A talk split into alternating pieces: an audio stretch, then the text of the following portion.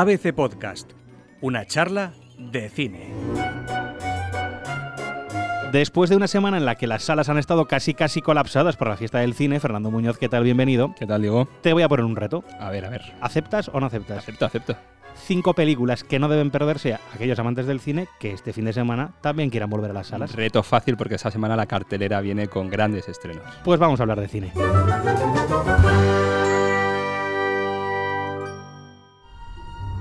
Diciendo que has hecho cosas horribles. ¿Quién ha dicho eso? Todo el mundo.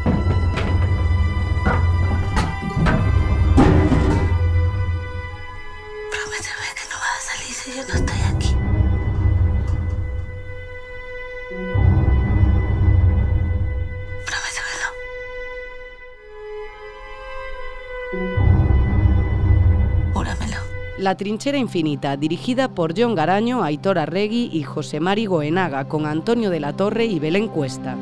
Y comenzamos el programa, como ha dicho Andrea, con una película cuyo título ya le sonará a los oyentes de este podcast. Es La Trinchera Infinita y ya hablamos de ella hace unas semanas. El trío de directores que mencionaba Andrea son los mismos que hicieron Lorea y Andía, dos películas que aparte de ser muy apreciadas por la crítica, el público más especializado también las tiene mucho cariño porque son dos obras rotundas y muy redondas. Y en este caso, con La Trinchera Infinita van un paso más allá. Aparte de coger la sensibilidad que tenía Loreac, eh, van también con, con la ambición de la producción que tenía Andía. Y todo para retratar esta historia de un hombre topo que durante la guerra civil y la posguerra eh, se encerró en su casa durante 33 años intentando escapar tanto del franquismo como de sus propios miedos que al final se le fueron encerrando en esas cuatro paredes, eh, huyendo de, sobre todo de su miedo al final, como te decía. Y Belén Cuesta y Antonio de la Torre, los protagonistas de la película, este Higinio y esta Rosa, eh, espectaculares en su papel. Yo creo que la película es fantástica por los directores, pero también con, unos actores en estado de gracia. Nos contaban en San Sebastián, que es de cuando comentamos esta película por primera vez, que era curioso cómo habían tenido que ser unos directores vascos los que llegaran a, a Andalucía para retratar ese, ese, acento andaluz, esa habla andaluza, con el respeto y el cariño con la que lo han hecho, que es una herramienta más de los protagonistas para, para sumergirnos en ese pueblo, en esa especie de macondo en el que nunca se dice que, no, que dónde está ni, ni qué pueblo es. Eh, para retratar esta historia, que, es una historia además de, de, muchas personas durante la posguerra. Y contaban también los directores que no es una película en la que la víctima se convierte en el héroe, que es una cosa que suele pasar habitualmente en el cine. Es una víctima y como víctima no deja de ser una persona más con sus errores, con sus defectos y también con sus aciertos, por supuesto, como cualquier persona. Y si te hablo de los Goya Fer, ¿qué me respondes? Es verdad que siempre nos reímos mucho de que es Antonio de la Torre el actor que lo hace todo en España, pero yo creo que en este caso la nominación está más que cantada. Sería una sorpresa porque la verdad es que está espectacular en el papel. Y por ver en cuesta, que es su primer papel dramático, ya estuvo nominada a Mejor Actriz de Reparto por La Llamada y por Kiki, pero en este caso le dan todo el peso a una película, un papel dramático, en un registro en el que no estamos acostumbrados a verla y está espectacular, así que yo creo que se tiene que llevar una nueva nominación. Me llamo Sarah Connor. Nunca había visto a uno como tú, casi humano.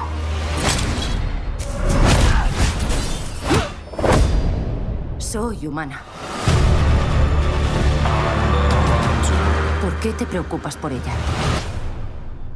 Porque yo fui ella.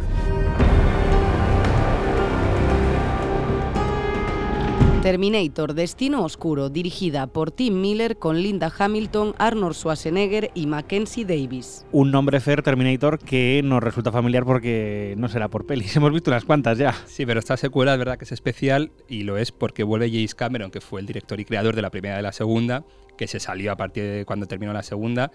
Y después de ahí vinieron un montón de secuelas, eh, cada cual más disparatada o menos disparatada, algunas muy buenas, otras realmente insoportables. Y en este caso ha regresado a la franquicia para cerrar lo que viene a ser su trilogía de Terminator y vuelve nada más y nada menos que con Arnold Schwarzenegger y con Linda Hamilton en sus papeles de Sarah Connor y de Terminator. Eh, la película, por supuesto, va por los nuevos tiempos. Ella, una de las primeras protagonistas de una película de acción, Sarah Connor, cede el testigo a una nueva mujer encima latina para eh, liderar esta batalla contra las máquinas y contra las tecnologías. Y tenemos un nuevo Terminator también que hará la delicia de los fans de la saga, más sangriento, más violento y mucho más tecnológico. La película está bien, bastante mejor que las últimas de la saga, como te decía. Y lo mejor que tiene es que se carga toda la maquinaria eh, de la trama que, habían, que, se habían inventado en las últimas películas y retoma directamente como acabó la, eh, la, segunda entrega de Terminator. Es decir, que todo lo que hemos visto en muchos de los otros capítulos desaparece por el bien de todos y vemos qué pasa con Sarah Connor y con el legado de Sarah Connor.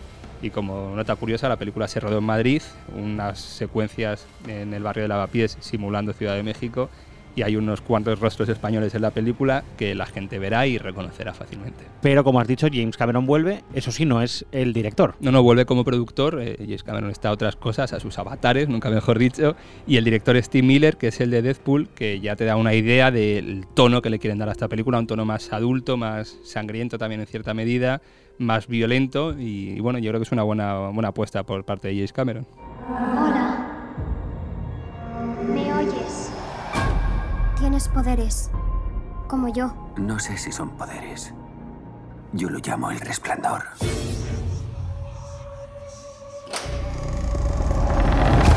El mundo es un lugar despiadado, un lugar peligroso.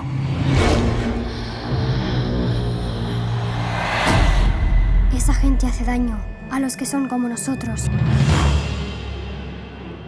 Doctor Sueño, dirigida por Mike Flanagan con Iwan McGregor y Rebecca Ferguson.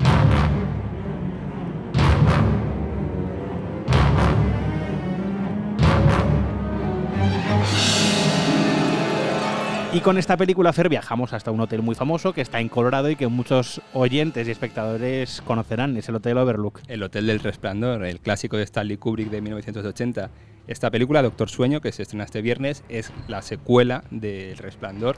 Eh, la protagoniza Juan McGregor, que da vida a Danny, el hijo de Jack, y como Jack es un tipo iracundo, violento, alcohólico y también con unas capacidades especiales para sentir ciertas cosas. Un tío peculiar. El director es el mismo que el de La maldición de Hill House y el de Ouija, es un director especializado en cine de terror, en serie de terror, eh, y esta película va más por ahí. Las críticas de Estados Unidos y de Reino Unido han sido muy positivas.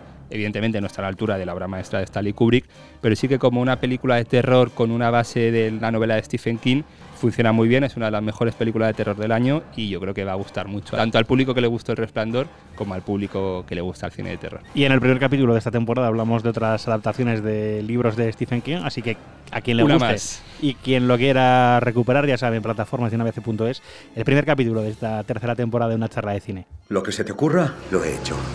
Hormigonado, fontanería. ¿Sois vosotros dos? De todo. Siempre tienes a alguien encima. Hay que recuperar el tiempo. Andando. Prefiero trabajar por mi cuenta y ser mi propio jefe. Dejemos algunas cosas claras desde el principio, ¿vale? Hola, Rosy. Levanta. Papá se enfadará si vuelves a faltar a clase. Si no se mueve, le pondré una multa. Rosy. Me descojono. No trabajas para nosotros, trabajas con nosotros. El contrato es de cero horas. Me pagan por las visitas. Sorry, We Miss You, dirigida por Ken Loach con Chris Hitchen y Debbie Honeywood. Y también cuando estabas en San Sebastián Ferry tuvimos aquella llamada tan íntima que han escuchado, bueno, miles de personas, pues hablamos de esta película, que como ha dicho Andrea es el último estreno de Ken Loach. Sí, un director que de San Sebastián nos mandó un saludo, uno de sus famosos La lucha continúa. La lucha continúa. Ahí está el bueno de Ken Loach. Bueno, y en esta película vuelve por sus fueros su, cine más típico y más tópico en el buen sentido, o en el mal sentido para alguno de los espectadores, en nuestro caso en el buen sentido. Una película en la que vuelve a denunciar eh, las consecuencias de la crisis del año 2008 y la situación actual de la economía con unos trabajadores precarizados, la uberización de la economía, un tema del que tanto se ha hablado. En este caso, la película es un matrimonio, tienen dos hijos, ella tiene un trabajo precario, él eh, se queda en paro y encuentra la solución en convertirse en su propio jefe una empresa de reparto, pero convertirse en su propio jefe se acaba convirtiendo en ser su propio esclavo.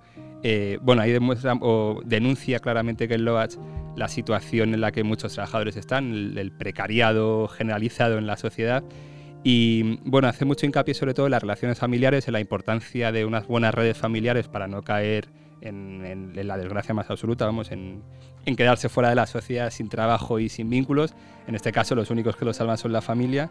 Se le ha criticado mucho a Ken Loach, que es una película que busca bastante la lágrima fácil, en el que te pega directamente un puñetazo en el estómago para empatizar con, esta familia protagonista y, y, forzarte la lágrima. Es algo que ya ha hecho en otras ocasiones. En esta, en esta ocasión quizás sea un poquito más exagerado, pero yo creo que a los fans de Ken Loach y de su cine político y social no les disgustará y creo que es una película interesante en su forma y sobre todo en su contenido. Tu abuelo, antes de fallecer, me dejó algo para ti. ¿Y eso qué es? Es donde me dejó el mensaje grabado mi abuelo. Tengo algo muy importante que contarte. Es una caja. He dejado algo muy especial escondido en el jardín de la casa. Un secreto que solo tú debes de conocer. Yo llegué aquí gracias a esta nevera que convirtió este trastero en una puerta cósmica a otra dimensión.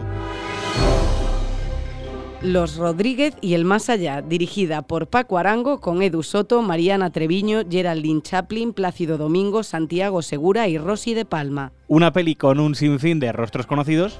Todos a favor de una buena causa, con esta película de Paco Arango, una película más solidaria en su filmografía. Es el mismo director que hizo Lo que de verdad importa, que recaudó 3 millones de euros, y también Maktub, que también hizo una buena cantidad de dinero para esta fundación Aladina que ayuda a niños con cáncer. Es decir, que quien pague su entrada para ver esto es Rodríguez se va a encontrar también con que está ayudando a unas personas que lo necesitan, así que está bien ir al cine, ¿no? De vez en cuando, no solo para disfrutar, sino también para ayudar. El título de Los Rodríguez apunta directamente a un apellido común, a un apellido normal y corriente, y la familia en principio es una familia normal y corriente, sin más capacidades que las que tiene cualquiera. De repente descubre, entre la muerte del abuelo, Plácido Domingo, ni más ni menos, que tienen superpoderes porque tiene una puerta abierta a un mundo extraplanetario. Bueno, un poquito de ciencia ficción también, pero para toda la familia, porque no deja de ser una comedia familiar la película al fin y al cabo. Y estos Rodríguez acaban convirtiéndose en gente con superpoderes para, eh, bueno, pues para su día a día también y para ayudar. Lo importante es que la gente que vaya a ver la película sepa que es una película solidaria, como ya hicieron con lo que de verdad importa. Quizá en este caso la película lo de menos, decíamos que había cinco buenas películas, bueno, igual hay películas buenas y películas solidarias, y esta es una película solidaria que está muy bien, y Paco Arango es un director que tiene todo el mérito del mundo, no solo por su faceta solidaria, sino también como cineasta, que tiene mucho mérito el cine que hace, que son películas familiares para todos los públicos y que gustan, gustan mucho.